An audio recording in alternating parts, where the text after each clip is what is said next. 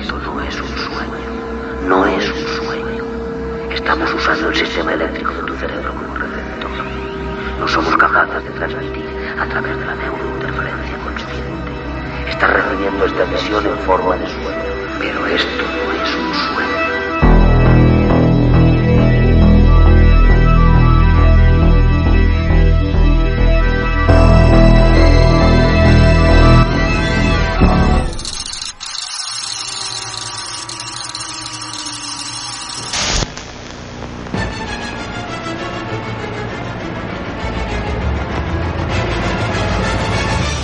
The last 16 years, Doreen Douglas has worked at Constant Consumer Magazine without a promotion.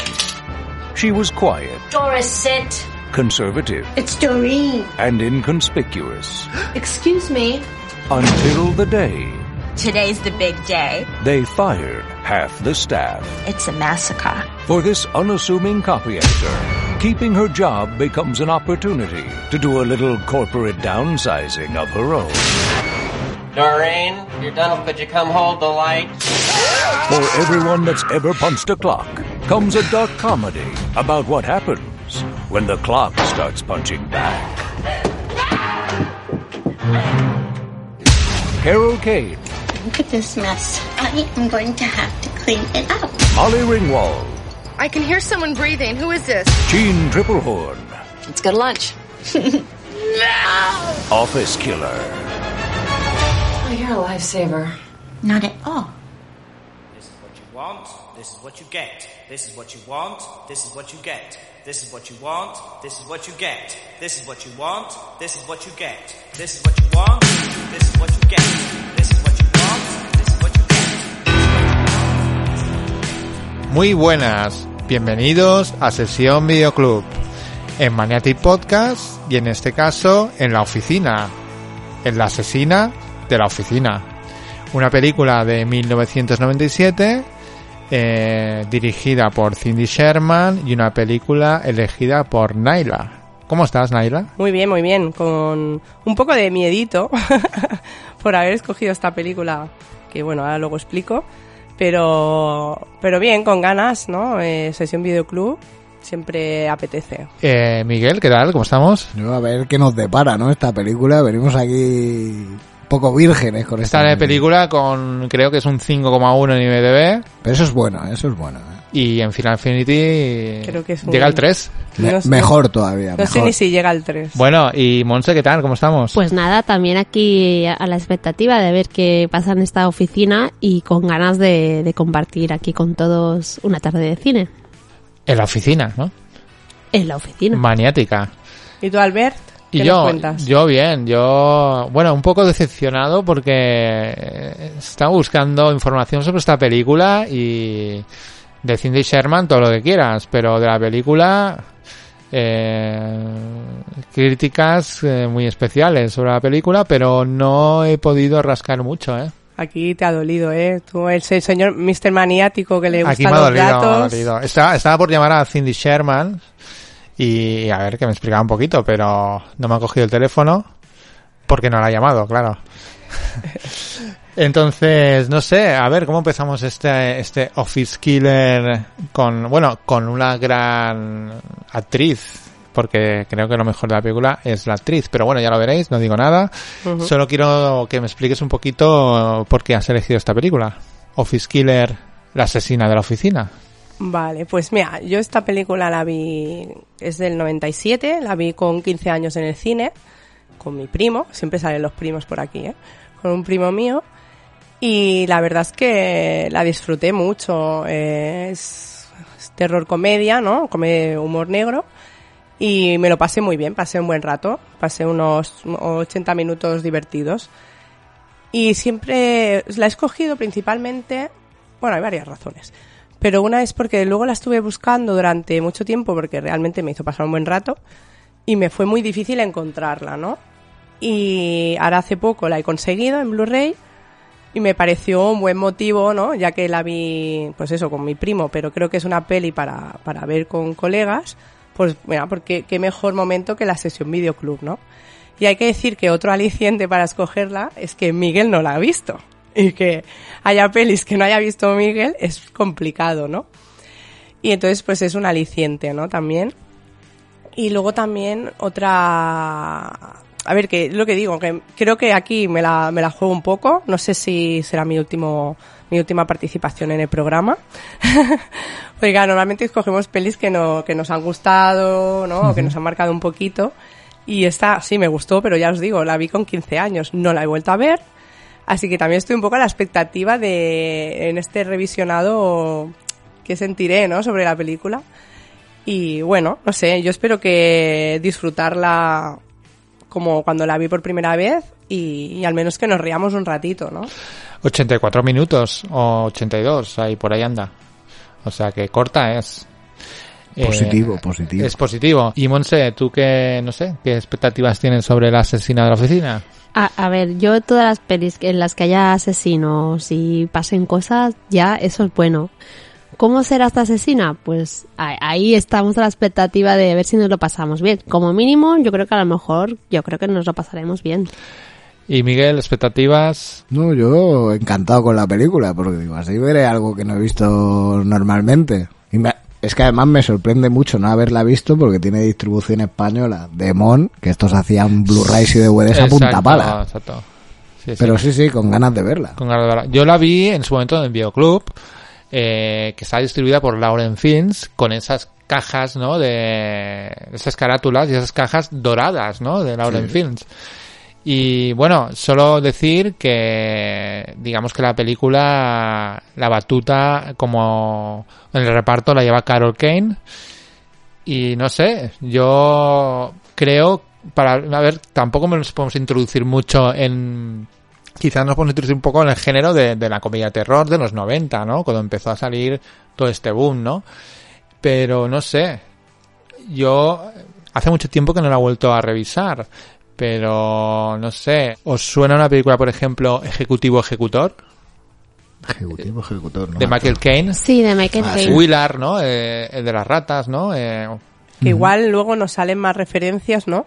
Porque es que es eso, es que del- desde el 97... Lo único, lo, lo que hemos hablado antes, ¿no? Eh, fuera de micro, que ese boom de películas de comedia de terror, ¿no? Y mezclado con, con músicas, ¿no? Incluso músicas latinas, ¿no? Eh, eh, mm, Tu asesina que nosotros... tu asesina que nosotros llevamos la sangre y cosas de estas, ¿no? No sé. Pero igual es muy diferente. No sé, hasta que no la veamos, No, bueno, por ahí andará ese rollo John Waters. yo venía a sorprender. Ahí veremos. Bueno, pues nos vamos a, mm, a ver esta película y, Y decidiremos si destripamos a decidiremos Naila o no. y decidiremos si eh, si en la oficina habrá un asesinato o no. Desearme suerte.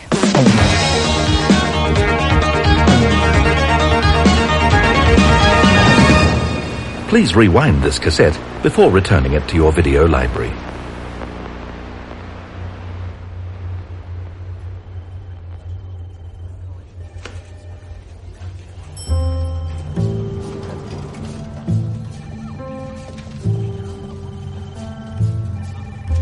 En la revista Fiel Consumidor solo hay una regla que sea constante. Acabar el trabajo.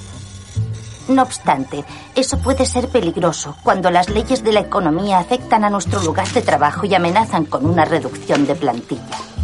Aquellos de vosotros que no seáis capaces de seguir el ritmo de semejantes cambios estáis advertidos.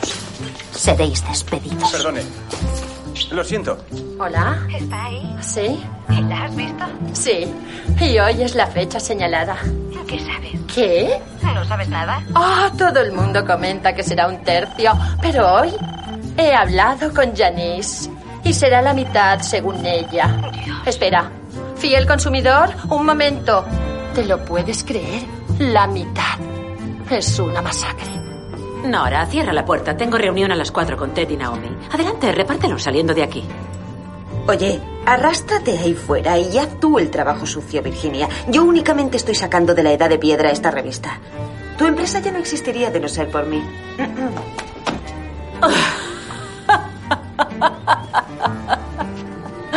Nora, yo nunca me arrastro. Y me estás escupiendo tus gérmenes a la cara. Ahora escucha, querida. Solo porque sepas alguna cosilla sobre computadoras y reducción de plantillas, no significa que sepas un carajo sobre dirigir una revista. Y ahora tómate unas gotas de equinacia dorada. Te quitará ese catarro de golpe. Y luego sal ahí y que la bomba estalle.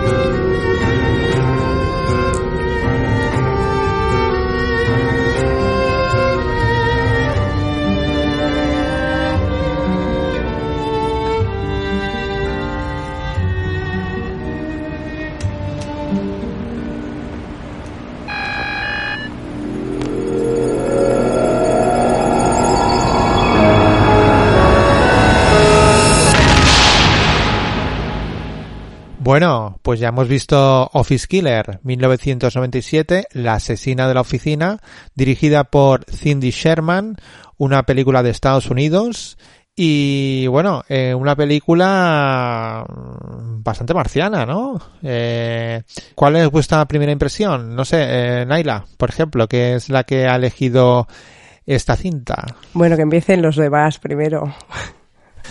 Bueno, pues Monse, por ejemplo. Pues la verdad es que, que sí, ¿eh? que me ha gustado más de lo que pensaba. ¿eh? Miguel. Yo la he visto más entretenida de lo que pensaba nada más empezar la película. ¿eh? Yo al principio digo, uy, uy, uy, uy, uy, pero bueno, luego al final hasta entretenida. Muy bien. Y, Albert, y la, Albert, y la, y yo la- la última. Y la señora del equipo que nos hemos traído. La señora de la oficina, ¿no? ¿Qué nos dice? No, yo quiero saber tu opinión antes. Ahí, ahí. Sí. No, no, puedes hablar sin cortarte. Bueno, no, a ver, como no es te voy esta- a retirar esta la parte es una respuesta rápida. A ver, eh, ¿te ha gustado? Eh, sí. Eh, mm, eh, no sé qué decir. Es lo malo de hacer la pregunta al principio, sobre Claro, todo. pero es lo bueno, porque es lo divertido. Bueno, yo no sé, veo que teníais muy pocas expectativas en mí. No, en ti no, en la película, en ti sí que las tenemos, en la peli. Bueno, eh, yo para mojarme un poco, me ha parecido una película marciana, como he hecho referencia al principio. Eh, una película que yo la recordaba más convencional, me ha parecido bastante raruna, y eso tiene un punto de interés, aparte de entretenida. Bueno, pues yo, como la había visto antes, eh, la recordaba igual con un poquito más de ritmo y, y como que me reí más, ¿no? La primera vez que la vi.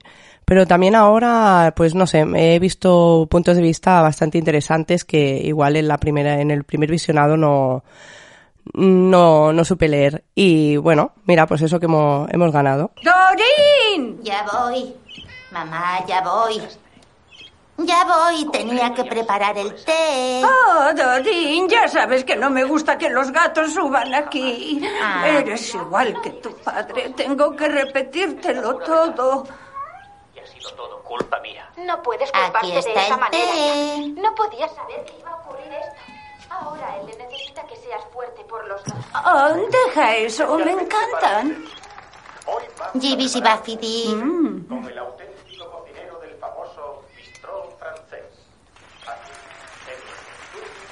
Ahora podré verles mucho más. A menudo, mamá. A unirnos a nuestra diversión culinaria. Suena delicioso.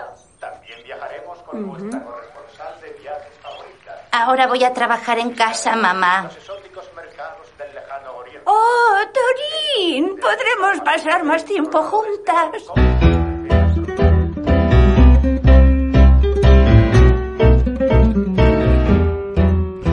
Bueno, pues Doreen, Doreen Douglas, interpretada por Carol Kane, una historia original de Cindy Sherman junto a Elise McAdam, escrita por Elise McAdam y junto a Tom Cullen, y los diálogos eh, creados por Tom Haynes.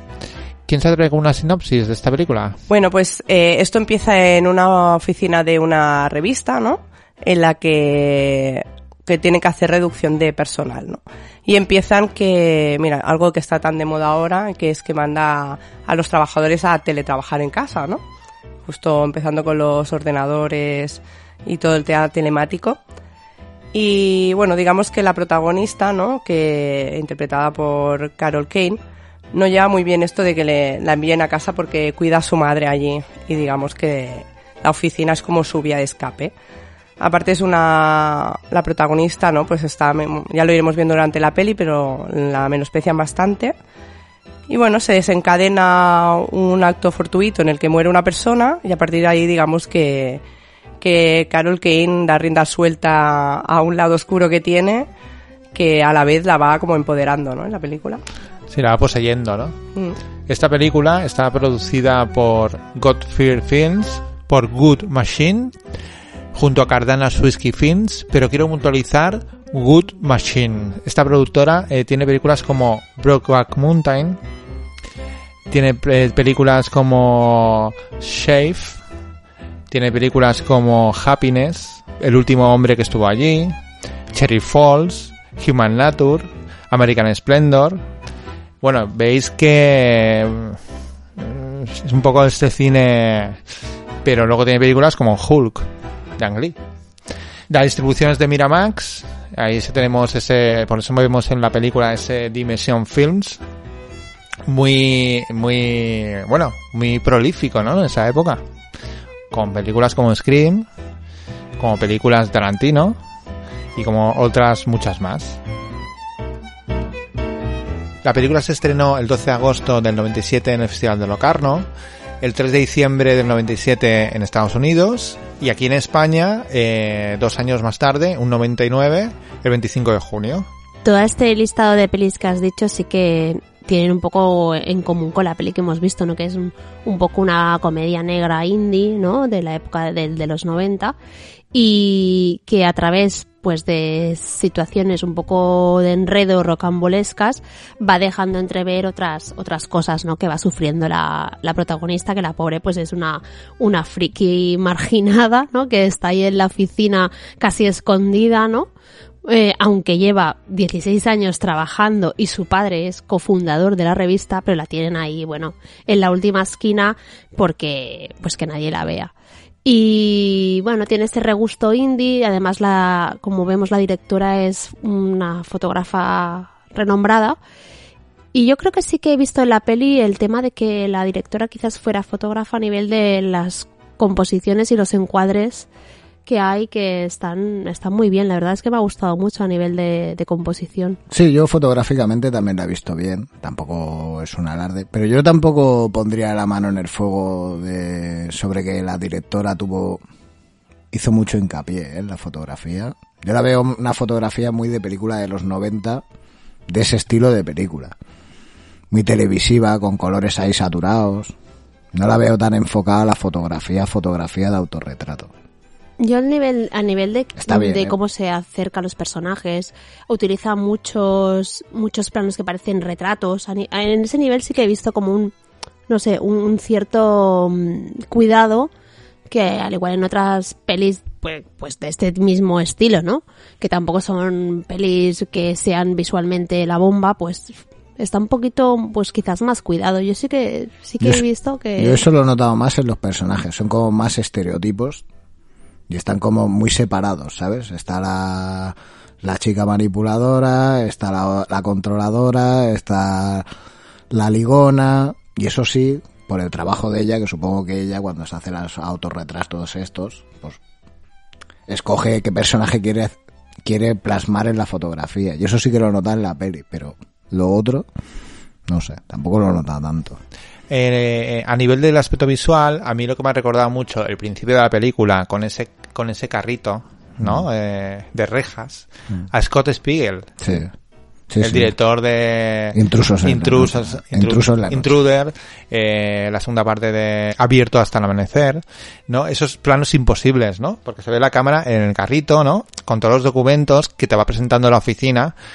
Y luego otro plano también, y ahora diré lo que a mí me hace recordar un poco ese plano del tóner, ¿no? Esa secuencia del tóner que se la echa en la cara, que se ve desde afuera del edificio con todo el bloque de tochos, ¿no? Eh, todo muy oscuro, muy, como muy liloso, ¿no? A mí me recuerda al cómic. Los encuadres eh, de cómic. O sea, lo que pasa que luego se va desvaneciendo en alguna cosa, ¿no? Pero sí que tiene, todo el rato está manteniendo un poco ese factor de cómic, de encuadres de cómic. Eh, creo que algunos encuadres funcionan muy bien, eh, sobre todo en los cambios de secuencia, eh, a veces funcionan muy bien, ¿no? Para, da- para dar paso a otra secuencia. Los ángulos de cámara funcionan muy bien, ¿no? A veces lo hace, ¿no? Es, acaba en una acción y te pone, por ejemplo, un plano de detalle del teclado, ¿no? Con un ángulo muy forzado, con los dedos de ella, ¿no? Y eso te da ritmo a la película. Lo que pasa es que a veces funciona y a veces se queda un poco a medias. A nivel visual, la fotografía está bien, tiene esa iluminación no realista, a veces, ¿no? Que, que- que es lo que habláis, pero sí que tiene también un factor televisivo, pero bueno, lo del- el cine de los 90 también lo tenía esto, ¿no? Sí, es un poco como un cine de plató, siempre. Sí, es un cine de plató. El cine de los 90. Ujú. No sé, Naira, ¿a ti visualmente qué te ha parecido? Bueno, ya sabéis que yo el aspecto visual no, no suelo prestar tanta atención, ¿no? Pero bueno, no sé, ha habido varios planos que me han gustado. Por ejemplo, cuando está, a veces siempre es como que, que mira desde fuera, ¿no? Las conversaciones que hay a veces en, cuando están en el bar o algo así, que no, no se centra tanto en ellos, sino que es como de si alguien de la barra los estuviera mirando, ¿no? Mm. Como que se ve desde fuera. O también me ha gustado mucho la, la escena de la fotocopiadora, ¿no? En que la jefa está haciendo fotocopias y se van viendo los flashes de la, de la fotocopiadora con su sombra, ¿no? Y aquí se crea un poco de, de como de mal rollito de si hay alguien en, en la, en la sala de fotocopias y eso, y eso, bueno, son dos escenas así que me han gustado bastante. O sea, lo que está claro que esta película, ese factor televisivo que hicimos de los 90 no es algo negativo. O sea, no es Netflix. ya volvemos otra vez al asunto, ¿no? Eh, no sé, se ve un poquito más, no sé, es, al menos se ve una película diferente, ¿no? En, en ese aspecto, ¿no? Singular en ese aspecto se, se, se, se desplaza un poco. Se ve que es algo muy, que se ve que la directora, eh, es una autora, ¿no? Aunque solo ha hecho esta película y ha hecho un documental, creo, pero que, que no es de, me refiero, que no es una película, yo creo que no es una película de encargo. No lo sé, pero no, no creo que sea una película de encargo, que le han encargado esta película. Creo que es algo personal, ¿no? Yo creo que sí, que, que tiene pinta de personal, porque como lo que hablabais, por ejemplo, de... Proyecto de los, de los personal, me refiero. ¿No? Lo que hablaba de los personajes, que ella, por ejemplo, como, como está, ha comentado Mons al principio, ¿no? Que ella es, es fotógrafa. Y comentaba Miguel también lo de los autorretratos, ¿no? Aunque ella dice que no son autorretratos porque ella lo que hace es que se confecciona como un personaje al que quiere fotografiar, lo que pasa que es ella misma que se, se viste interpreta un papel, ¿no? Y entonces se hace la- las fotos de los retratos, ¿no? Y, y lo que lo que quiere ella lo que es lo que explica no que su obra lo que quiere era hacer como la representación de la mujer en la sociedad el papel que tiene la mujer en la sociedad no y sí, a mí sí que me da lo que decía antes de otras otra visión que he visto al volverla a ver es que esta película sí que me da esa sensación no de que de que quiere tratar porque sobre todo las que son más protagonistas son las mujeres precisamente en la peli. La protagonista es una mujer, ¿no? Y luego lo que decías tú, Miguel, ¿no? Lo de como los estereotipos de mujer, ¿no? La, la que es jefa, que tiene que tener como un carácter así como muy, eh, muy fuerte, ¿no? Eh, la que por querer escalar le toca pringar, la que se dedica a tener, ¿no? Pues a ligarse a uno de los jefes y ella que es como la que está 16 años en la oficina pero pasa totalmente desapercibida aunque quizás es una de las mejores trabajadoras, ¿no? Y en ese aspecto sí que le veo relación a la obra que hace, eh, que tiene ella, ¿no? En, en su faceta de, bueno, en su profesión de fotógrafa. Sí que le veo como un link, ¿no? Allí. Sí, es que es lo que yo es lo que creo que ella sin saber nada, ¿eh? Yo creo que ella se volcó mucho en eso, en que se notara mucho los personajes Y luego el guion, bueno, está bien, tampoco es una maravilla ni un desastre, está bien, es una cosa entretenida. Y yo creo que sería amiga del Todd Haynes y por eso, por eso yo creo que el proyecto sí que puede ser de ella, pero todo en conjunto no. ¿Sabes? Ella lo mismo, no es buena escritora, encarga el guion a alguien, tiene sus ideas, habla con su colega Todd Haynes, que le escriba los diálogos y tal, y entre todo hacen la peli. Y ella tiene lo que es una imagen visual de las mujeres en la película. Entonces, entre todo, Para mí el tema de los personajes me funciona, que sean muy cliché, porque es una comedia. Si no, claro, los, los encontraría un poco faltos de profundidad. Pero claro, es una comedia, entonces funciona. Los estereotipos me funcionan para pues todas las situaciones y los gags que se presentan, cómo va pues las diferentes cosas que le pasan a la protagonista. Es un poco comedia de enredo, ¿no? Con ese punto negro. No, y se nota mucho que ella es fotógrafa porque nada más cada personaje que sale en pantalla, las mujeres, porque los hombres son pura anécdota en la película, el primer plano que sale cada una de ellas, ya sabes cómo es ese personaje, sin tener que hablar. Solo con las pintas y cómo está enfocado, ya sabes, pues que esta es el ratón de, la- de laboratorio, esta es la jefa gilipollas, este... Sí. Solo con el primer plano, no hace falta ni que hable. Sí, sí. Luego se va desarrollando y te hace ver que tenías razón solo con ese primer plano, pero que se nota ahí que es fotógrafa. Sí, yo creo que es eso, ¿no? Lo que decíamos antes que el- la composición Sí. en, el- en los planos en los que presenta personajes eh, son muy retrato, son muy retrato, ¿no? Los planos medio corto, mm, según la postura en la que están puestos, pues ya, ya dice mucho de, de- de ellos, de, de su actitud. Mm. Sí, bueno, de, hecho, después de ese plano imposible, ¿no? Vemos el primer plano de una de las eh, administrativas, ¿no? Mordiendo un boli con los dientes, ¿no? Un lápiz, ¿no? Y está cortada totalmente. O sea, corta un poco los ojos, ¿no? Y está desplazada un poco hacia la izquierda. Que eso es muy también de fotografía. Y ese retrato un poco, no experimental, pero rompiendo un poco las cánones del retrato. ¿no? El rollo este de cortar por los ojos, ¿no? Hay un encuadre como desplazado que, que es muy de fotografía. Yo lo Sí, veo algunos, algunos encuadres en los que aparece la protagonista mm, más de lejos como en sombra, no está bien bien en la ley de los tercios, sino que está un poco rozando ya lo que es la, la que parece que no respira hacia un lado, ¿no? Yo creo que ahí sí que le veo un, no sé, un, un más uno a nivel de que creo que la se nota un poco, ¿no? Que la directora pues sí que tiene nociones y es fotógrafa, ¿no?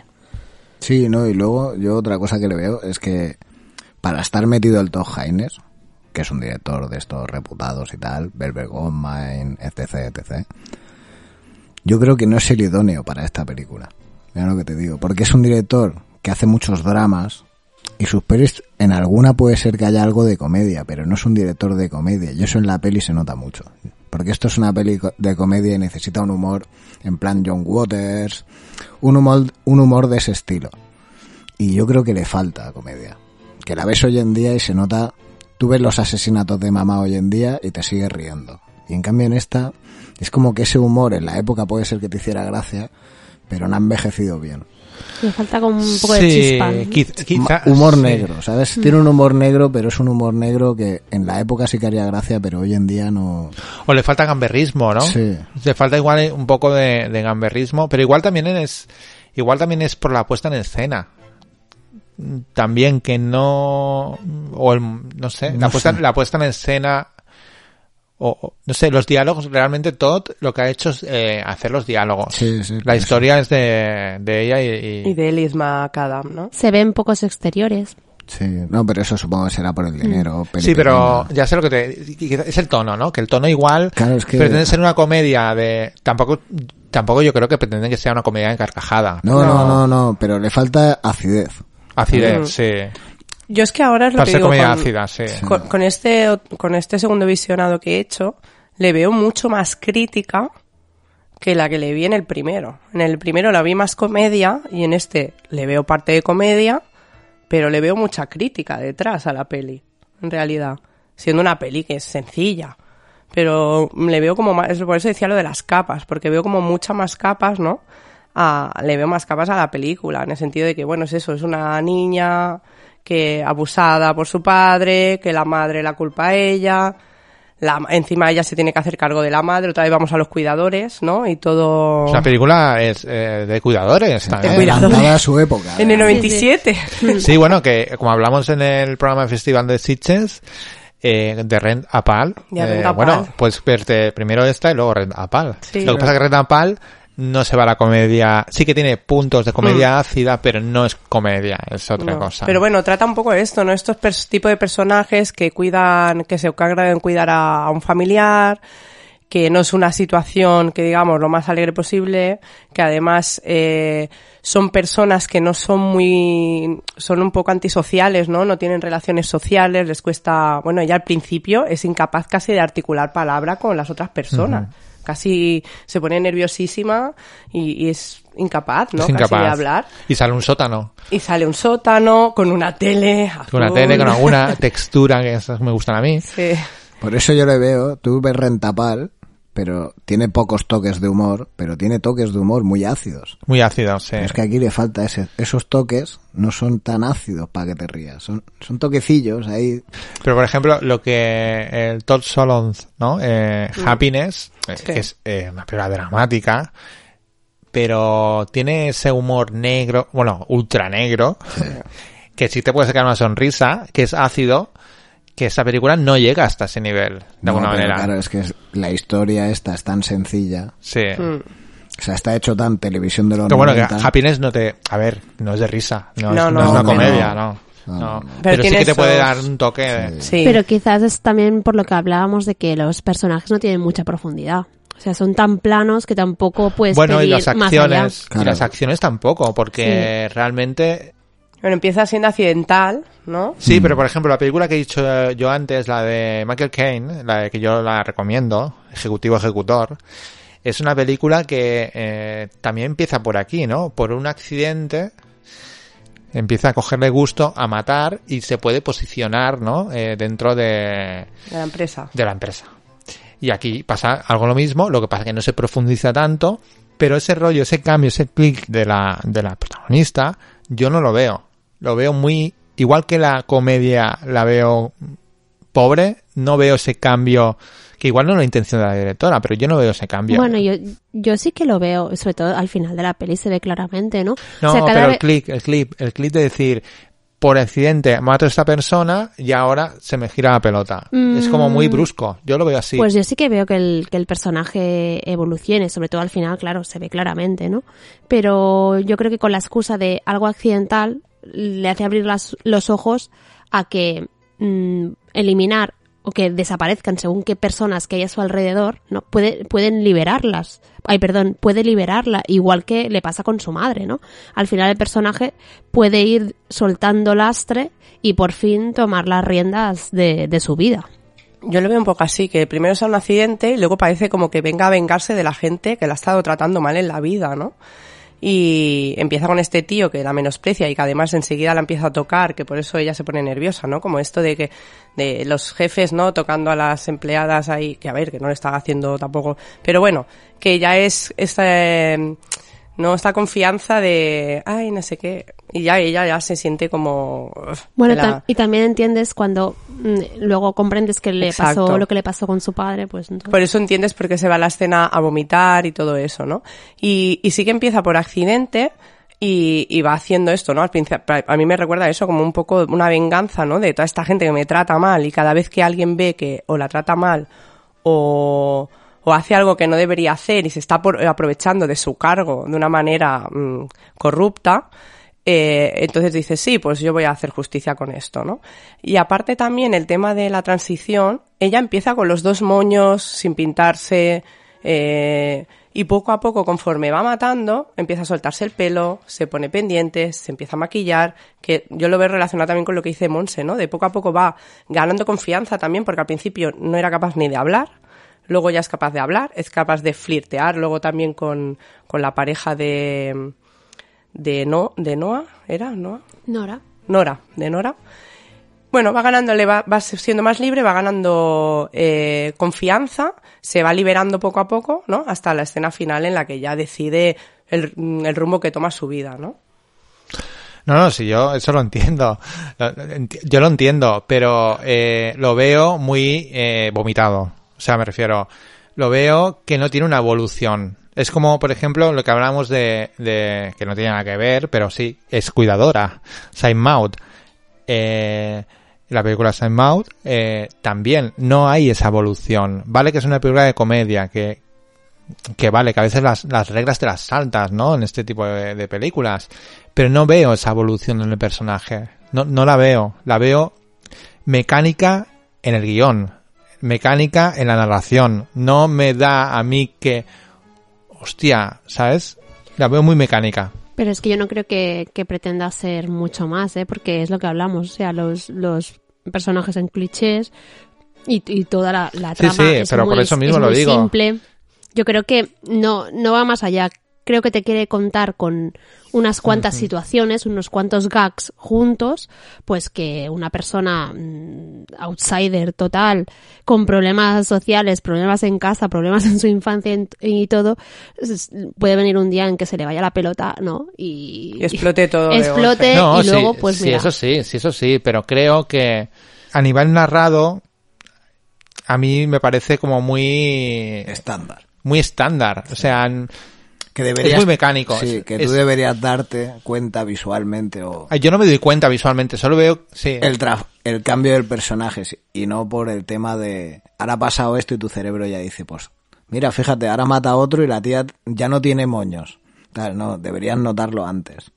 Sí, es que está todo como muy Vomitado. sí, es vomitado y muy mecánico, o sea, está muy cosido. Se electrocuta el bigotudo este, eh, que da un asco que, me- Sí. que- y ya, uy, sí, ay, qué bien, se ha muerto. Ah, pues ahora voy a matar.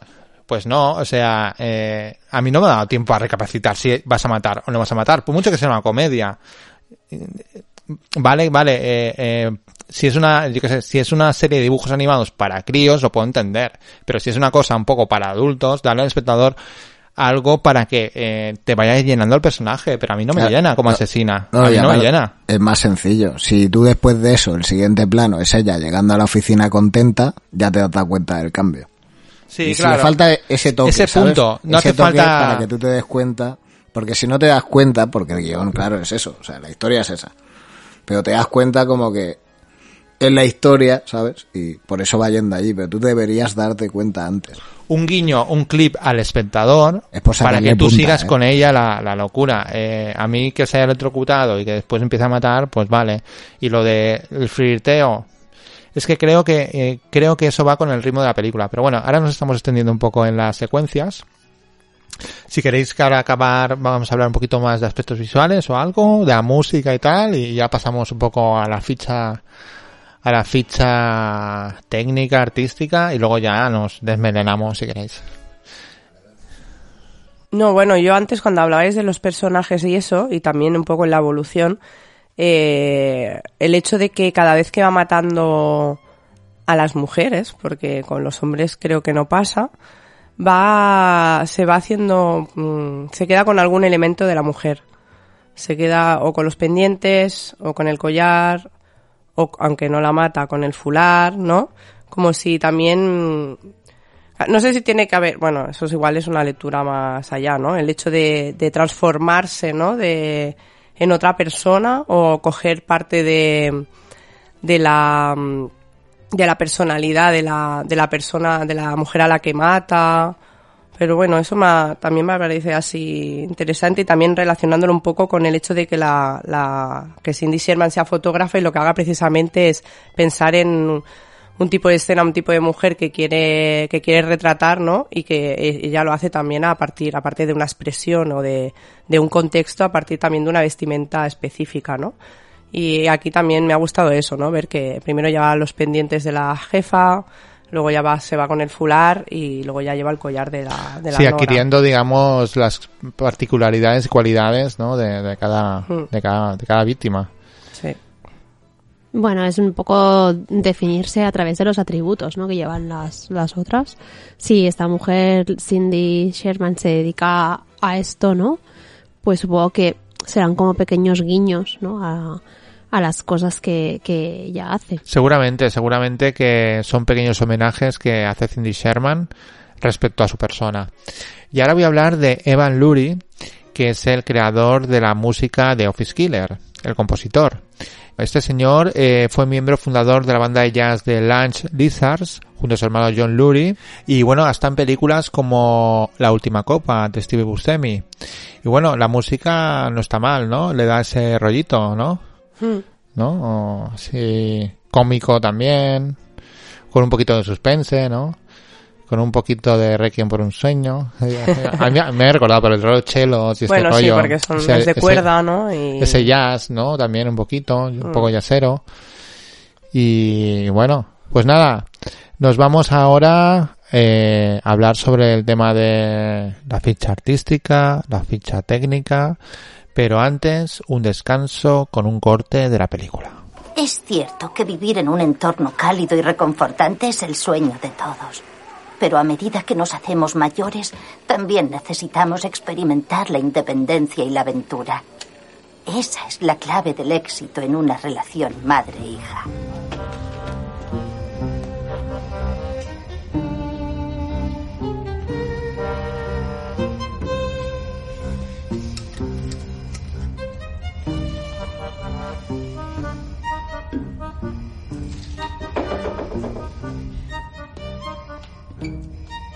Señor Michael, señor, estoy sola aquí y el ordenador no para de zumbar. Asombroso. ¿Y qué vamos a hacer? Zumba y zumba y no para de hacerlo. Lo siento, señor. Ah, Por favor, llevaba toda la noche esperando que pasara algo así. ¿Vamos allá? ¿Por qué no vienes aquí y aprendes algo? Así sabrás qué hacer la próxima vez que pierdas un artículo en un agujero negro. Gracias, señor.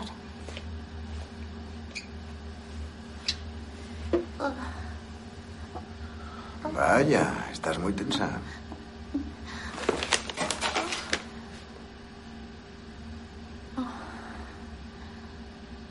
¿Crees que me apetece estar aquí contigo esta noche? ¿Aquí colgado con mi empleo pendiendo de un hilo? ¿Sabes lo mucho que esa zorra asmática de Virginia va a darme por el culo como se joda el artículo de portada porque yo lo haya vuelto a entregar tarde? Hubiese pensado que después de toda una vida en esta oficina, podrías hacer bien una simple cosita. Señor, tengo que ir al servicio. Pues La asesina de la oficina eh, se rodó un 25 de marzo a un 26 de abril y, y es una película que, que bueno, que en Argentina tuvo una duración más larga, ¿no? Sí, aquí, eh, al menos en España, es de 82 minutos y creo que también la versión de Estados Unidos también. Bueno, la, la, supongo que la internacional. Pero en Argentina pone que la edición de allí es de 95 minutos. Y también pone algo así como videocolor pornográfica. No sé si es que nos hemos perdido, los minutos que nos hemos perdido. Sería la, la no censurada, ¿no? Un. Supongo, no sé, la verdad es que Videocolor no. pornográfica, yo quiero ver eso. No hemos no sé, no he encontrado más información, pero bueno, tenemos ahí 13 minutos que nos hemos perdido y no sé, estaría sería interesante poder visionarlos. Puedes visionarlos, ¿no?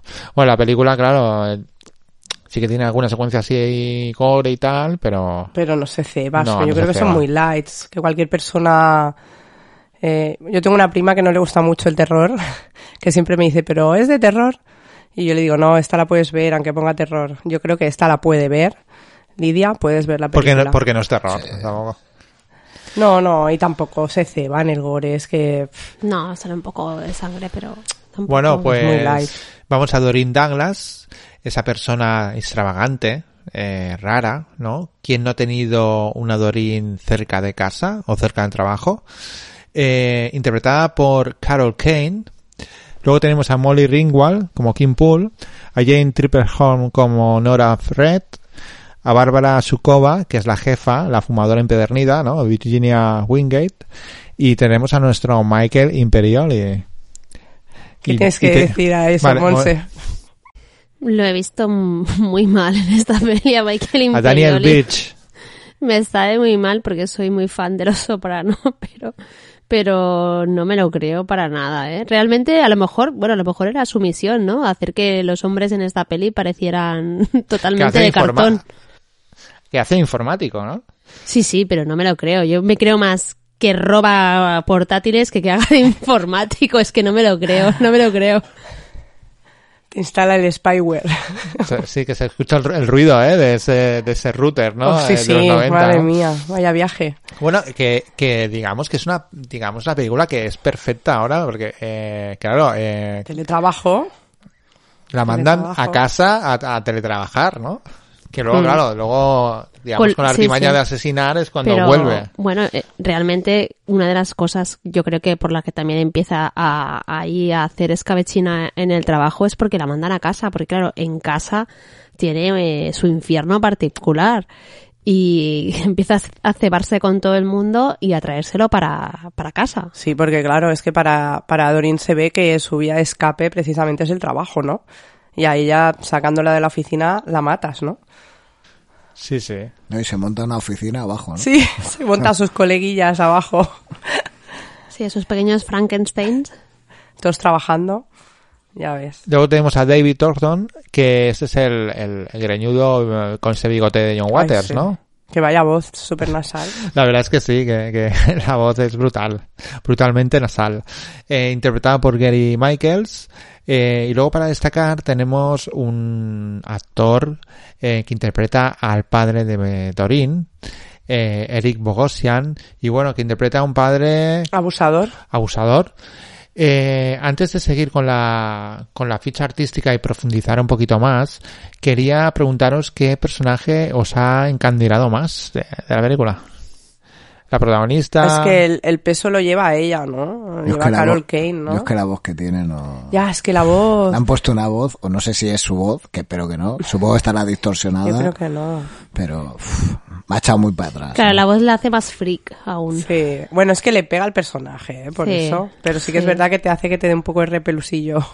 Bueno, es que esta, esta película es difícil elegir, ¿no? Porque todos son un poco gilipollas. Sí, todos son un Bueno, poco a mí, creepy y... a mí me ha hecho gracia la Molly Ringwald porque hace un montón que Aquí. no la veía. Sí, hace un montón que no la veía. Pero más por la actriz que por el personaje, porque hace un montón que no la veía. Y digo, mira. Sí, sí. Sí, además la pobre nadie la cree, ¿no? Y al final Sí. es la que se salva, ¿no? Pero nadie, nadie Sí, la que cree. creíamos que era la, la Nora, ¿no? Jean Triplehorn, que iba a ser la Final Girl, ¿no? Pero, Sí, sí. Pero no. pero Pero ahí no, se quedó. No, bueno, pues- pues... ahora vamos a ver un poquito de Carol Kane. Nada, eh, y tenemos a esta actriz, actriz de teatro y televisión, comediante también. Y bueno, yo la quiero remarcar eh, en una película que es de los 70. Y esa película es When Strangers Calls, cuando llama un extraño, del 79. Una película que Kevin Williamson eh, la tiene ahí. Digamos que sí, ¿no, Miguel? Y con un principio demoledor. El principio del teléfono. Sí. Es que eso vale, el principio ya vale el visionado de la película. Independientemente que luego te guste o no, solo ese principio. No, no, es principio que creo que creo que era había un cortometraje. Sí, bueno, es que lo parece. Parece un cortometraje dentro de la película. Esa película hay que verla, ¿eh? Muy recomendable. Luego ha trabajado en películas como La princesa prometida, Los fantasmas atacan al jefe, eh, La familia Adams, ¿no? Eh, Que hace el personaje de la abuela, ¿no? La abuela. Abuela, abuela. Y bueno, y muchas más, ¿no? Eh, luego tenemos a Molly, ¿no? ¿Qué, qué, es- qué, qué suena de Molly? ¿Qué películas tenemos ahí? Hombre, pues Sixteen Candles. Exacto, 16 velas. Tiene también, bueno, las de John Hughes hizo una, Sí. La chica de rosa, la del Club de los Cinco me parece que también. El trío, el trío de John Hughes ahí lo tiene. Sí, Luego hizo fue- otra peli, pero al final no, sí, no. Una gran reina de las comedias de aquella época. Mm. Sí, lo- bueno, lo- iba a hacer una cuarta peli con John Hughes, pero rechazó. Como rechazó también papeles como Pretty Woman. Mejor. Dicen que mejor. Se fue a la audición de Ghost, pero también rechazó el papel, dicen. Y bueno, una actriz que fue, digamos, el, el niño, no sé si fue niño, bueno, niña rota, eh, pero como otros de la época, pero fue, digamos, de la época de toda esta gente de, por ejemplo, yo que sé, Robert Downey Jr., Corey Feldman. Corey Feldman, el... ¿Qué tenemos más? El... Hostia. Corey Hyman. Claro, la, la dupla de los Corey, ¿no? Lo que pasa que Feldman creo que triunfó antes, ¿no? Que, Bueno, pero son un ¿eh? poco... Van por ahí. Sí, actores, actrices que... ¿Quién es Spader? Sí, que lo petaron mucho y luego, ¿no? David Lynch le envió el guion de Blue Velvet, pero finalmente se lo quedó Laura. Mejor también. Pues sí, mucho mejor, ¿eh? pero mucho. Luego tenemos La chica de rosa con Andrew McCarthy, que también es otro de la, de la época, ¿no? sí, sí, sí, sí. Vale, nos vamos a Jean Tripplehorn, que esta chica... Tú la viste ayer, ¿no, Naila? En pantalla. Hace poquito, hace poquito, la semana pasada. Sí, en Con Michael. Instinto básico. En Waterwall también. Bueno, sale en Mentes Criminales también, es una de la serie de Mentes Criminales. Es un- yo creo que es una secundaria de las pelis de los 90, salen... Mm. Bueno, es de estas típicas actrices que cuando, aunque no le haya seguido mucho el rastro, la ves y dices, hostia, esta sale... Sí, me suena de... Sí, sí. Bueno, es que al final las actrices que salen no... Todas... No es que sean superestrellas, pero todas son conocidas, ¿no? En películas como La tapadera, también, ¿no? Sí. La mujer de Tom Cruise. La mujer de Tom Cruise. La jefa que es Bárbara Sukova. Eh, bueno, está... Tenemos la película Europa de Las von Trier. ¿Os suena Las von Trier? Sí. Las von Trier sí. ella Mr. no. Butterfly, El Siciliano. Y es la esposa del director de Johnny Mnemonic, Ah, sí. de Robert Longo. Que es otro artista un poco así del arte que no, que no venía del cine cuando hizo Johnny Mnemonic, sino que era de estos artísticos. No sé si es también fotógrafo. Que también hizo un corto con, con Johnny Mnemonic, ¿no? Sí. creo, y luego hizo la película. Sí, sí. Y nuestro Michael, el Monse. Mi Michael. nuestro Michael Imperioli, que bueno, este chico eh, trabajó en uno de los nuestros. Eh, luego también ha trabajado, por ejemplo, en Malcolm X, en Fiero Salvaje, en Clockers, con Spike Lee. Con cine Spike Lee, Lee sí. también se puede ver. El último hombre, dos policías rebeldes y, y ese, ese tipo de cosas. Eh, de ese- bueno, ese tipo de cosas, ¿no? Eh, para mí es una cosa, ¿no? Los policías rebeldes. Pero bueno, es un actor eh, con un acento de Nueva York ahí a tope y, y un chico soprano. Y tenemos al Eric Bogosian, que es ese padre depravado, ¿no? Que da asquito, ¿no? Sí. El padre este... Que sale poquito, pero ¿qué tal? Bien, lo hace bien. Yo creo que todos los hombres que salen, exceptuando el que se carga porque se está mirando la revista porno ahí en... Todos los hombres son todos subnormales, ¿no? En la peli. Bueno, pero el de la revista también, o sea, porque, a ver, también. ¿Qué hacen? Yo creo, no, es el primero del principio. Sí, es que no me o sea, acuerdo. no es que haga tampoco algo súper grave, pero si te fijas, es el que está llevando el carrito, se gira para verle a culo a una de la oficina No me acuerdo. y se estampa contra ella Hmm. por no ir Ah, mirando. amigo, vale. O sea, tiene un qué. Yo creo que el Michael Imperioli es el más... Sí, es Es el más, accidental. buen- es el más buenazo. Es porque este muere porque va a la casa justo cuando tiene que Sí. matar a... Sí, cuando sí, tiene a Nora va, allí, si va no, no hubiera buscando muerto. a la, a la novia, pero los otros, Sí. de, en cierta manera, merecían morir, ¿no? Según Sí, ella. Según ella. Ah, vale, vale. Sí, sí, Sí. Yo creo, es por esto, ¿eh? Yo creo que la justificación es esta. Que lo que mola es cómo lo mata, tío. Porque no... La manera de matar... Bueno, no se ve la manera de matarlo, ¿no? Pero luego cuando se ve ahí con el celo, con el... Lo de cortar celo. Como con el cero es brutal, ¿eh? Que se ve ahí el... Se ven trocitos de carne, ¿no? Cuando sí, le estás mirando ahí el celo ahí en el cuello. Bueno, pues Eric Bogosian lo tenemos en, eh, en efectos especiales, ¿no? De Larry Cohen, eh, Miami Vice, y hay una película de 88 hablando con la muerte, ¿no? Attack Radio, ¿no? De Oliver Stone, que es muy recomendable, sobre una historia real, de un locutor. Y luego ya para finalizar ya esta ficha técnica tenemos La Madre, Mm. que es Alice Drummond. ¿No suena esta mujer? A mí Sí. esta mujer me ha sonado un Sí que me montón. suena. Un montón. ¿No suena de bibliotecaria? En una introducción de una película muy mítica. Es que no la ubico, pero sé que la he Mm, visto. ¿Es pero- bibliotecaria de Ghostbusters? Es bibliotecaria de Ghostbusters. Ostras, mini punto para Monse. Mini punto para Monse en Ace Ventura. Ajá. Y a Wong Fu, gracias por todo. Y bueno, eh, yo creo que lo hace muy bien también, ¿no? Como Sí, viejecita. Sí. me gusta mucho la madre. Porque es que las, las cuatro frases que dice las mete ahí, pero muy bien, muy bien. A ver, el casting, Mm. ahora repasando ya la ficha técnica, yo creo que el casting está bien. El casting está bien. Está bastante creo bien, Creo sí. que es eso. A mí, pobrecito Michael, no me lo creo mucho en ese personaje, ¿no? Porque lo tengo tan ubicado en otros, ¿no? Que, pero es yo culpa creo que tuya, es culpa es tuya. culpa mía. Es tu problema. Pero yo creo que el casting está, es, está bien. Sí, Mm. sí, sí. La verdad es que sí. Bueno, eh, la voz de... La voz... No, no. la voz. La voz... Bueno, pero intensifica eso, que te da Sí, grima, ¿no? freak, la grima freak, ¿no? esta que te da. Sí. Pero es que está demasiado todo acentuado. Yo Mm. creo que está muy, es- está muy extremado. Bueno, es que es ¿no? eso. Yo creo que va al, al, al, al estereotipo máximo, llevarlo al, al extremo, ¿no? Sí, va el estereotipo y eso es lo que hace que la peli también pueda mm, pecar, ¿no? Ahí de, de demasiado estereotipado y que se quede todo en, en muy cliché, muy plano. A lo mejor pensáis que cuando la gente se muere ya no se sabe nada más de ellos. No es cierto. Dejan atrás unos recuerdos que son muy parecidos a personas muertas que viven dentro de ti. Ha debido ser por culpa de esa tía, Dorin. No me digas. Esa mema es un monstruo. Yo miro. ¿En serio? Es un monstruo.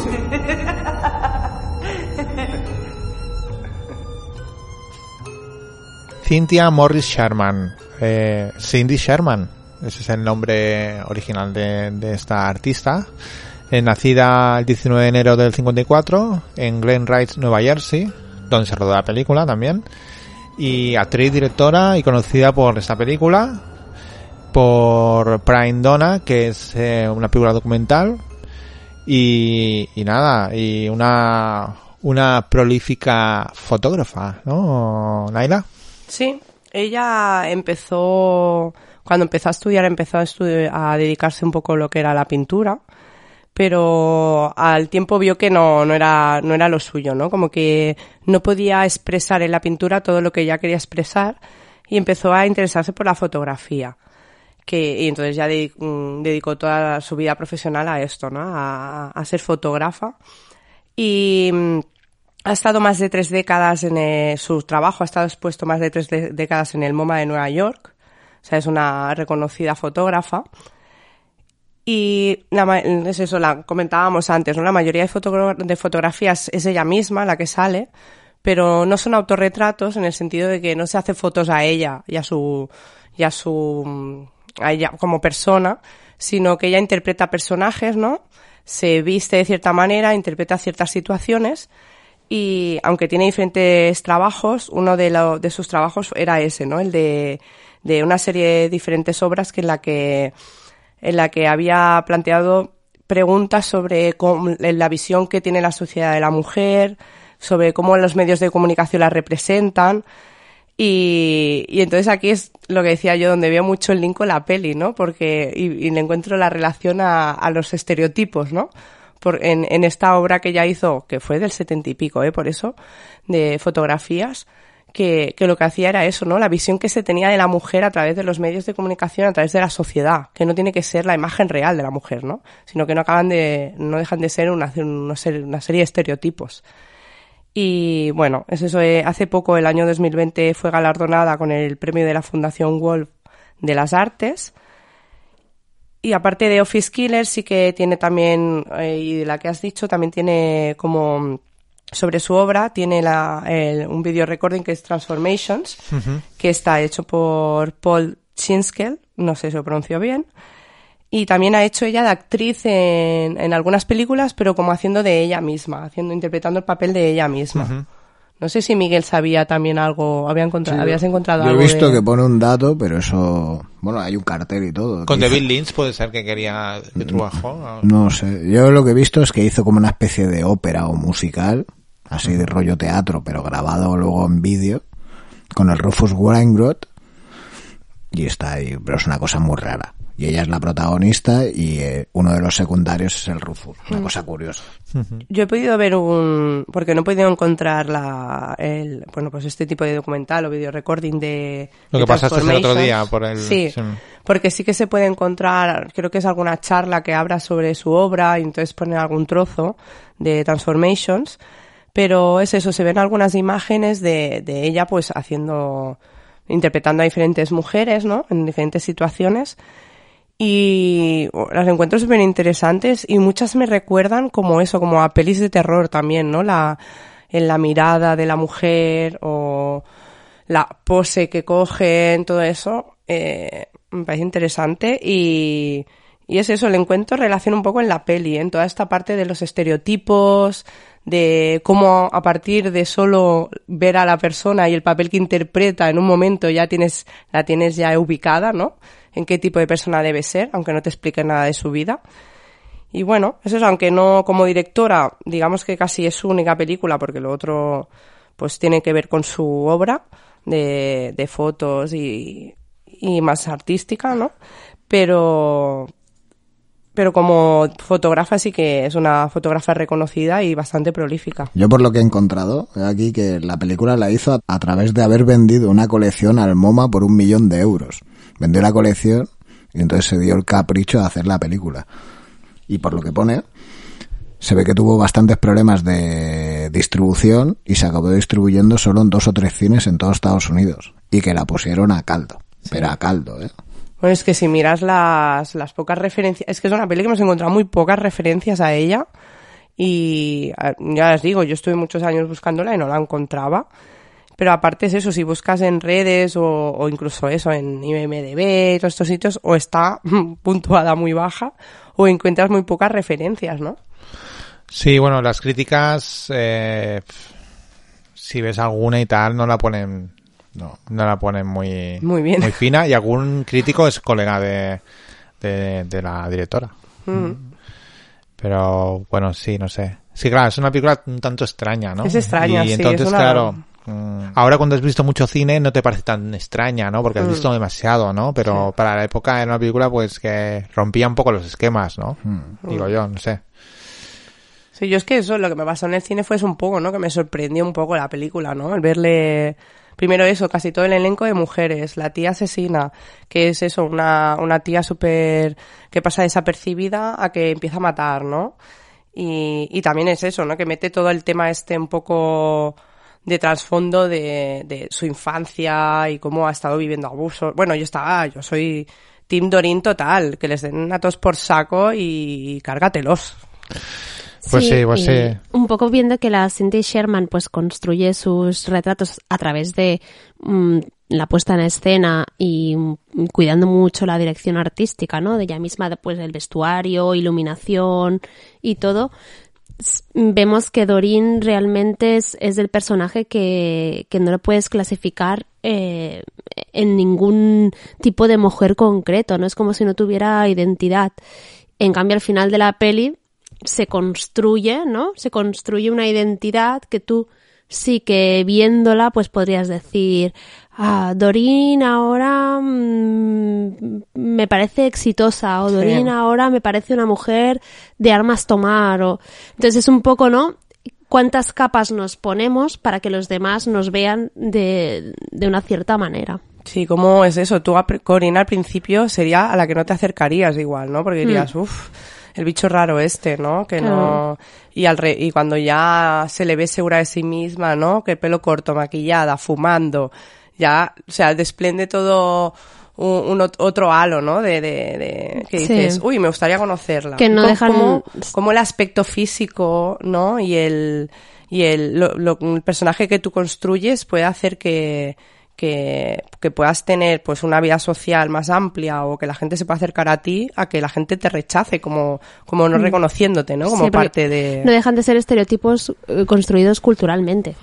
Menos mal que no vivió la, no, no se hizo la peli ahora con Instagram, ¿eh? Menos mal. Ah, yo creo que triunfaría ahora la peli con Instagram. La peli, sí, eh. Sí, sí, sí. Y eh, yo creo que esa transformación igual también, como ella hace fotos, eh, utiliza el autorretrato para personificar eh, mujeres, ¿no?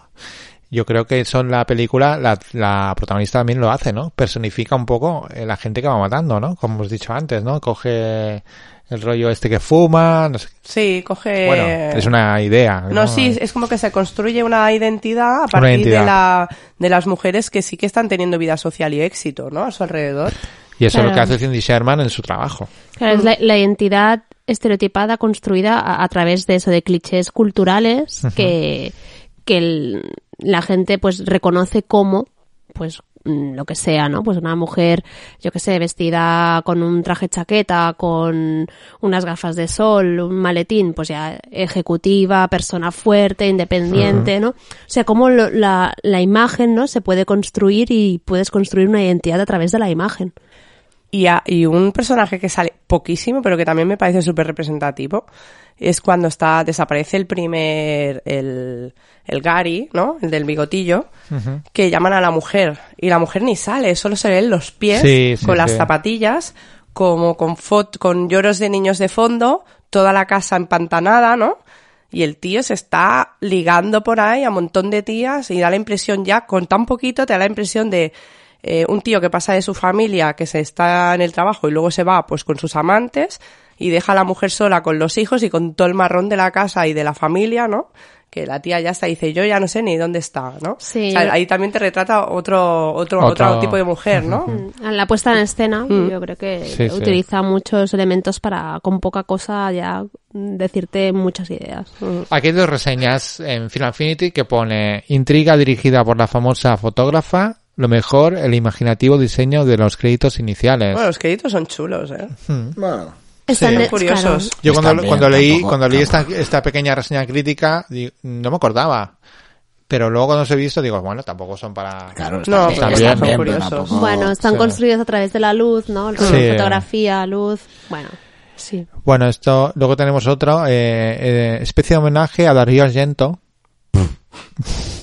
Esto no me cuadra, ¿no? O no sé, eh, No no, cuadra, sé, no, sé, pero sé. demasiado lento, guion sin estructura, pero con atractivo reparto. La última parte estamos de acuerdo, pero lo de Argento por lo, el tema de los colores, pero no está, no, No, sé, yo no creo sé. que...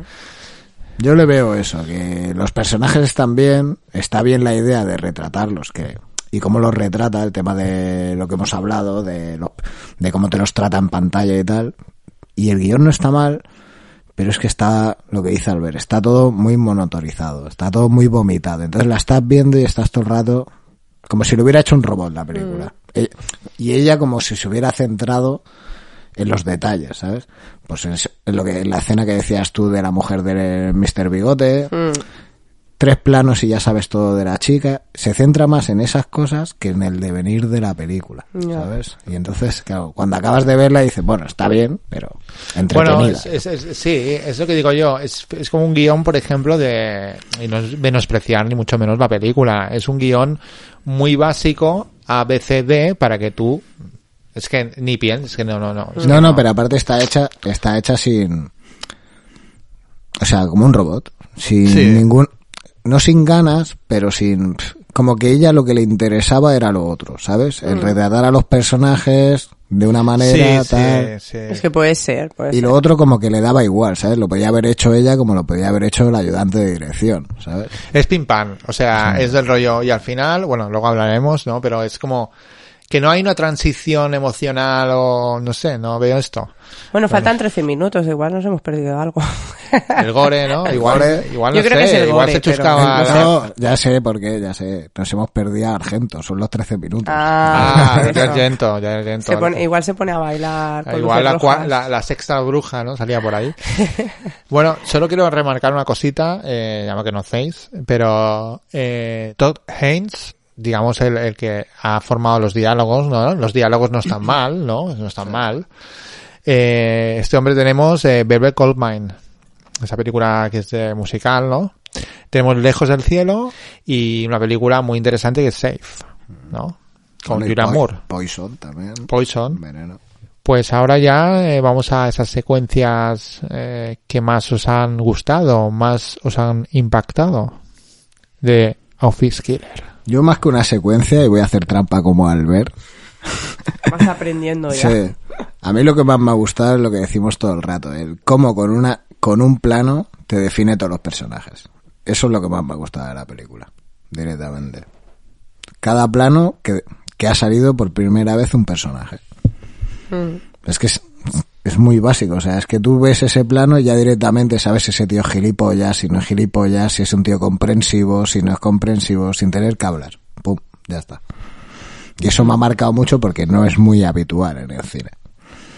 De ahora. De ahora. Mm, a mí, por ejemplo, las, los momentos en que mm, ella va al parking cada vez que elimina a alguien y va, ¿no? Y se encuentra al vagabundo, otra vez se encuentra no sé quién y es, es un poco, me remite a las comedias de enredo, ¿no? No está mal. Ay, po- qué pobre, po- peligro, ¿no? pobre homeless, Sí. tío, también se lo carga, tío. Es que... Es pobrecito. verdad, es verdad. No tiene miramientos. No, no. A mí me, bueno, hay varias ¿eh? que me gustan. Sí que es verdad que yo una escena que recordaba mucho, que os lo he dicho mientras la veíamos, es la escena que al Mr. Bigotes le pone celo y luego lo limpia ahí con limpia cristales. Eso se me quedó grabado, porque en el cine además se escuchaba perfectamente el y eso me hizo mucha gracia. Pero a mí me gusta, yo también me voy a, igual que Monse se va a las escenas de parking o Miguel a las escenas de presentar personajes, a las escenas del sótano. Al cómo a poco a poco, de un sótano vacío, lo va llenando de los nuevos trabajadores, ¿no? Incluso el momento en que el... También me gustan los momentos estos en que no sabes qué ha pasado y de golpe te encuentras, ¿no? Por ejemplo, a las niñas scouts. Tú das por hecho que seguramente las ha matado, pero no lo sabes y la siguiente escena en el sótano te las encuentras allí, ¿no? Que es lo mismo que pasa con el homeless. No, no ves que lo mate, pero luego te lo, te lo encuentras también allí en el sofá. Bueno, yo solo he marcado dos secuencias, que es la, la secuencia de los flashbacks. La primera secuencia flashback del accidente, ¿no? Que se ve, no sé, me gusta ese enfoque que hay, ¿no? En la primera secuencia que muestra el accidente, ¿no? Que se ve la camilla, ¿no? Mm. De, del padre, que ya la meten en el coche de policía, que se ve la sirena como desenfocada. Eso me gusta mucho. Y luego ese, esa secuencia que tiene un factor de ensoñación, que es el final, en el sótano, como si estuvieran todos Sí. vivos, ¿no? Vivos. Como si la oficina estuviera dentro de su casa, en el sótano, ¿no? que sale el, el vagabundo, salen las niñas, sale la jefa. Esa secuencia me gusta. Y ahora hablando del final, ese traspaso de final es lo mismo. O sea, es como muy placa, ¿no? Es, claro, es, utiliza las armas de la comedia de sí, porque sí. Y adiós. Porque si buscas el sentido, no, no sé. ¿Qué opinas de ese final de me voy a, me voy a una nueva oficina? Mm, bueno, para mí no está mal, ¿no? Al final, pues, quema su casa, ¿no? Con todo lo que hay dentro y... Sí, que se nota que no hay pasta ahí, ¿eh? y, y- Se nota que no hay pasta porque se Sí, ve fuego. algo borroso con Se ve un fuego como el de las chimeneas estas que son falsas, ¿no? Yo he flipado Y- con eso. Chimenea virtual de esta, ¿no? que Sí, te pones sí, de sí. salvapantalla. Bueno, El final, dejo- el final es redondo. para se lo dejaremos pasar. es- Sí. Está bien cerrado, ¿no? Bueno, es lo Sí. que tiene. Pero Sí. bueno, Además ella vive, se escapa, se, pia- se va. Hemos Pero- visto muchas pelis que acaban así, Pero con, se con lleva- alguien sí, huyendo. Se lleva algo, ¿no? En el asiento de al lado hay trozos de... Hay trozos, se lleva algo de ellos. Es Sí, que yo ¿no? en parte se lleva alguna mano, parece, el pelo Sí. de Una alguna, cabeza, ¿no? una cabeza o el pelo, Igual- no sé si será la cabellera. Eh, pero sí, se, ¿No será se la sigue llevando algo. de Kim? Puede ser, puede ser, por el color de pelo, No podría sé, serlo. Podría serlo. No, de Kim, no, yo creo que igual de Nora, ¿no? Era una trampa. Porque yo no sé cuál era. no, de Nora, de Nora, porque creo que era Es de castaña Nora. morena, ¿no? Bueno, no recuerdo ahora y la acabamos de ver. No era que, que- que creíamos todos que iba a vivir, pero no. no, no, no. Bueno, eso también está bien, ¿no? Porque... No, lo que está bien también que, claro, que ya sabemos que se va a cargar a Michael, ¿no? Sí, bueno, y también que Nora parece al principio como parece tan buena, que es comprensiva con ella, ¿no? Y que digas, bueno, esta no se la cargará, ¿no? Porque la está tratando bien. Hasta que ves que dice que no le perdona nada, ¿no? Estás malversando fondos de la... Bueno, es la causante de que haya tenido que volver a trabajar en casa. Claro, ¿no? los recortes en parte vienen aquí a una Sí. corrupción, ¿no? Dentro de la empresa. Claro. Bueno, con este ritmo que llevamos el día de hoy, igual sale más de una Carol Kane, ¿no? Una- El teletrabajo y el cuidado Bueno, pues al menos divertida, eh, entretenida, ¿no? Y, curiosa, es curiosa y película. bueno, Y, y eso no siendo igual una obra maestra, sí que tiene detalles que creo que, que están bien. Sí, sí, yo creo que es eso. Tiene al- al- detalles visuales que están bien y, y la concepción, pues, de, de lo que hay detrás de esa historia, ¿no? De un poco buscar tu propia identidad, ¿no? Y Y esas cosas. ¿Y es recomendable para una tarde de domingo, por ejemplo? ¿Qué pensáis? Bueno. ¿Con resaca? ¿por qué no? Bueno, depende, depende. ¿Por qué no? O sea, no se hace larga, la verdad, y... Sí, el, el Miguel No ha dicho, mal. hostia, ya está. ¿no? Sí, no, a mí se me ha pasado Se te ha pasado ¿eh? rápido. Sí, yo sí. pensaba, yo, pen- yo la recordaba con más ritmo y yo pensaba, guau, igual se No, les ha hecho pesada. Sí, eso, eso eso sí que es verdad, rápido. ¿eh? Tiene, tiene, tiene como... Tampoco quiere decir que sean fallos de ritmo, pero tiene Pero bajadas de ritmo, sí. pero tampoco te afecta porque como es tan corta Claro, no. y se da su tiempo a presentar los personajes, pues... Sí, lo que creo que... Es lo que hablamos. Para mí lo que creo que a mí me falta de la película es la intensidad. Mm. Que a veces intensidad en los cambios de, de la trama, ¿no? De que, que te dé intensidad, que te dé fogonazos, ¿no? De subidones. A mí me ha faltado subidones. Lo he visto como muy Ya, más lineal, ¿no? más lineal, más Sí. plana. Sí, No he yo visto también la he visto más, Sí. más de cuando la vi, ¿eh? Porque yo cuando la vi me, me pareció como mucho más, no sé, mira, momentos ¿Entendéis, no? diferentes. O sea, o sea, es como muy... Yo la veo más de peli de viernes por la noche que de domingo por la tarde. Con un par de copas de vino o con Porque cuatro si no- cervezas. exacto. Pizza, birra y, y la asesina de la oficina. y títulos así de los 90, de, con ese rollo sarcástico, ¿no? Tu asesina que nosotros limpiamos, también, ¿no? John Waters. ¿no? La de Los Kathleen asesinatos, Turner. los asesinatos de mamá, Tenemos en los 80 Fade to Black, la película Sí, del... Fundido a negro. Fundido a negro. Luego tenemos una película en 2014 que es The Voices. de Marjan De la Marjan Satrapi. Esa no la he visto, me la apunto. ¿eh? Y luego ya, eh, para finalizar, una película que también marcó mucho en esa época con, con ese toque también indie, independiente, que es May. Es que en esta peli, yo la estaba viendo y me estaba acordando, pero muchísimo, digo, es que, no- bueno, porque en aquella época no era famosa y tal, ¿no? Pero es que el papel es idóneo para la Angélica Betis, ¿eh? Es que es idóneo. Bueno, es el papel normal que hace ella, normalmente, el protagonista. Pues sí, y luego una película de los 80 también, con Brad Pitt, Cutting Class, que es un slasher que tiene ese toque también desmadrado, pero en un instituto. Bueno, y luego otra que vimos en Sitges, la de 12, que ahí sale la Angélica Betis, que es la La de protagonista. 12 Hours. Sí. Sí, que tiene también este, ¿no? De una- un personaje también un poco outsider que Tiene se este va halo, cargando, ¿eh? cargando, cargando sí, hasta sí. que explota, ¿no? Y- Y la prota es la que digo yo que le pega mucho Sí, el papel sí, a sí que le pega. Angela Diabetes, que es la de May. Lo que pasa es que le, a la Angela Betty se le ve más cara de mala hostia. Sí, cosa que, eh, mucho más. Que a la Carol Kane se le ve como más mosquita muerta, más bueno, Pero una cosa, buenista- yo buenista, creo que la de, ¿no? la de 12 horas, la de 12 Hours Seat, es la que más se parece a esta peli, ¿eh? Un Sí, poco. no, es que se parece bastante. De las que hemos dicho, ¿eh? Sí. Se parece. Los personajes también, Hmm. muy, muy extravagantes, muy extravagantes. Sí, sí, tiene un punto. Quizás igual la directora de, creo que es una directora, la de, es fan de esta película. No sé. Hemos, hemos sacado aquí... Bueno, Naila, que al final... Le vamos a dar otra oportunidad. Bueno, vale. No, es que aquí me la he jugado, ¿eh?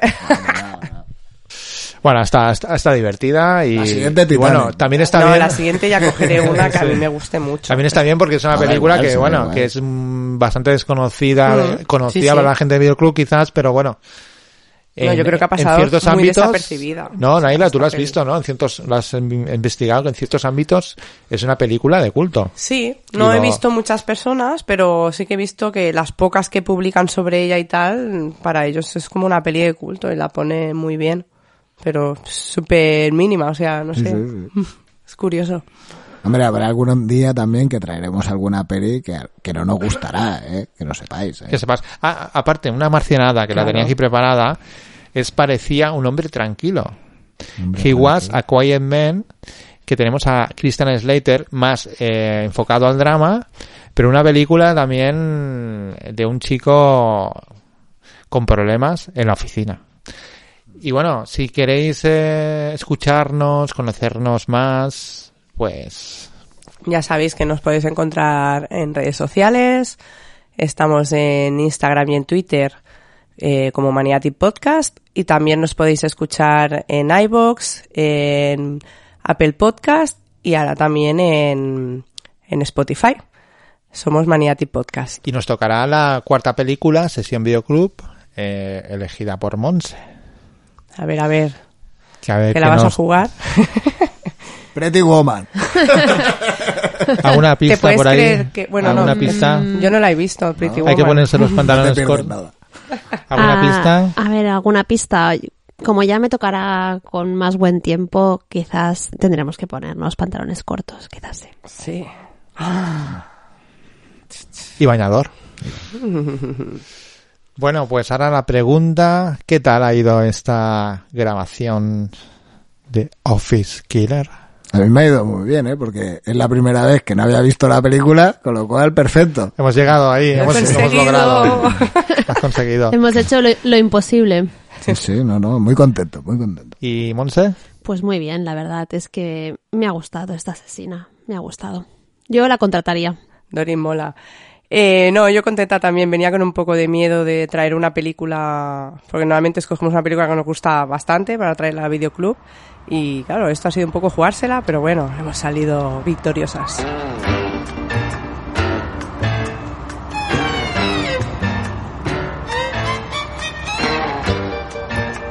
Se busca jefe de oficina. Si algo he aprendido es aceptar mis limitaciones a la vez que realzo mis habilidades.